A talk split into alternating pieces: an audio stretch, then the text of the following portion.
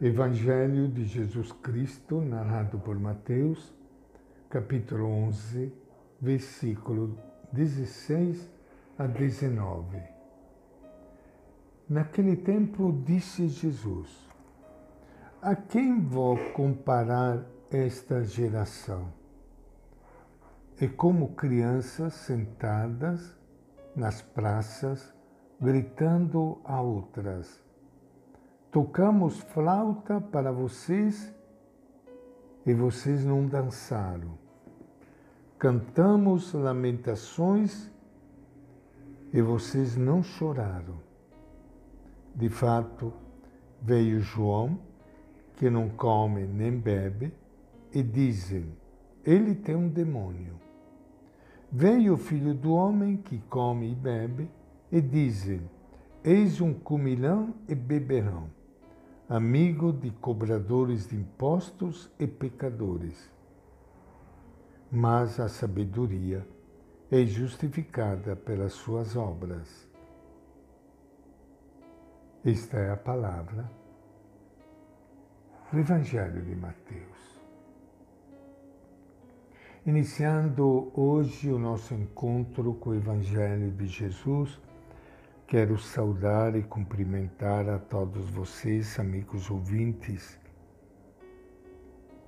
É tão importante nós ouvirmos a palavra do Evangelho que traz para nós o pensamento de Jesus.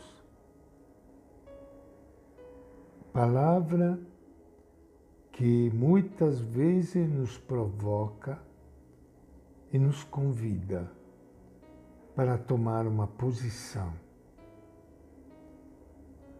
A palavra do Evangelho é realmente uma luz para quem quer acolher a luz. Uma luz que transforma e aquece.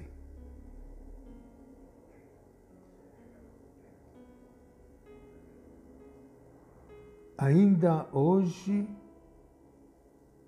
continuando o Evangelho de ontem, nós encontramos a comparação entre Jesus e João Batista. É o momento de Jesus esclarecer a identidade de João Batista, seu grande valor como profeta, que com seu exemplo e palavras denuncia o luxo e a arrogância dos poderosos. Mas o anúncio que Jesus faz vai além, ao propor a busca do reino como algo a ser vivido no cotidiano da vida, sob a inspiração da justiça de Deus. Jesus e João têm estilos e projetos muito distintos um do outro, mas ambos atuam em nome de Deus. A rejeição de ambos mostra o receio geral de acolher os enviados de Deus e ter de se comprometer com as exigências que eles comunicam. A inteligência e a liberdade humanas corrompidas pelo pecado. Deforma a realidade e impede nosso acesso à verdade que liberta. João Batista, que jejua, é visto como um demônio. Jesus, que come e bebe, como um comilão e beberão. João era severo e violento. Exigia arrependimento, conversão e mudança de vida. Jesus é manso e cheio de compaixão. E liberta o povo do sofrimento e dos problemas. Mas há gente que não gosta nem de um nem de outro. Como entender? Jesus compara essas pessoas com crianças caprichosas que emburram e não querem participar nem do brinquedo da festa, nem do brinquedo de velório. No fundo, essas pessoas não querem mudar, ou melhor, não querem reconhecer que estão erradas e precisam mudar. Todo o empenho de Jesus na implantação do reino de Deus parece trazer resultado insignificante o fraco.